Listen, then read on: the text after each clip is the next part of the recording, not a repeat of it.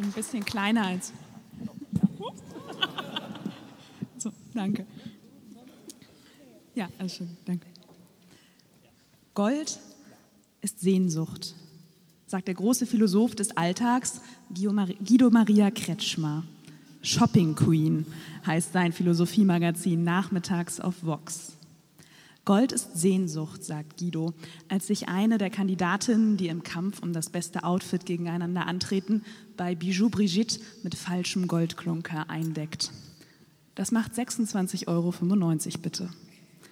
So ganz echt war auch das Gold nicht, das Tante Hedi an Ohren, Hals und Händen baumelte. Immer zu groß und zu viel, viel zu viel. Mehr ist mehr war ihre Maxim. Guido würde da widersprechen, aber er wäre bei Tante Hedi auf üppig beohringte, aber taube Ohren gestoßen. Sie war ganzjährig geschmückt wie ein Christbaum. Ein Christbaum im falschen Nerz. Ganz anders meine Oma Wilma. Feinsinnig und elegant. Dunkelblau ist ja bekanntlich das Pink der Norddeutschen.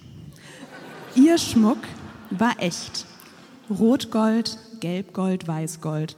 Ordentlich sortiert in der mit Samt ausgekleideten Schmuckschublade des Wirtschaftswunderschrankes. Es lag meist im Dunkeln, das schöne Gold. Gold ist Sehnsucht nach Glanz und Gloria, gesehen werden, selber glänzen, mehr wert sein als 26,95 Euro nicht das Klo putzen müssen. Sehnsucht nach Größe, nach etwas Zeitlosem und ewig Schönen. Und nun ist der große Goldrausch ausgebrochen.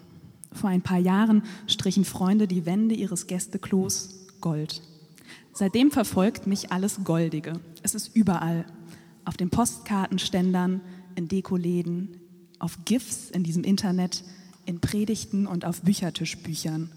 Es glänzt und funkelt und alles ist schön, so schön und so besonders und leuchtend und ganz fantastisch. Und vor allen Dingen alles so unglaublich wunderbar und wundervoll. Der Tag mit Goldrand, der goldene Kern, Einhörner und Goldkonfetti. Heute ist endlich wieder mehr Lametta. Es wird mit links alles vergoldet und was bleibt, ist mehr Gold als das, was wirklich glänzt. Ich habe selber auch schon mit Goldstaub gesegnet. Ein glitzerndes Kreuz auf der Stirn oder auf dem Handrücken. Das sieht wirklich ziemlich hübsch aus. Nur war das eine Kreuz, weshalb wir heute Kreuze zeichnen, nicht aus Gold. Und die Krone dessen, der zur Geburt noch Weihrauch, Myrrhe und Gold bekam, die war aus Dornen. Kein Gold auf Golgatha. Auch die Menschen, die ich im Goldrausch der innovativ-kirchlichen Szene mit Glitzer gesegnet habe, sind nicht aus Gold gemacht. Sie sind aus Fleisch und Blut und ihr Leben besteht oft aus Schweiß und Mutschöpfen für die Tage, die eben nicht mit Gold umrandet sind. Und davon gibt es ja so einige im Leben. Tage, an denen man es nicht schafft, aufzustehen. Tage mit Angst, Tage mit Chemotherapie. Der elfte Tag in Folge ohne Sonnenschein. Todestage vernetflixte Tage, Liebeskummertage, Tage ohne erkennbaren Sinn, Montage, Sehnsuchtstage. Tante Hedi sehnte sich unter all dem Klimbim um ihren Hals nach einem glanzvolleren Leben. Das Gut in Pommern war genauso futsch wie der echte Schmuck und eine Dame von Welt war sie jetzt auch nicht mehr.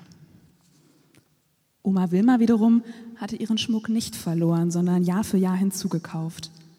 Die Schmuckschatulle füllte sich mit Goldschmücken für die Seele, die unter einer ausweglos traurigen Ehe litt. Getragen hat sie sie fast nie.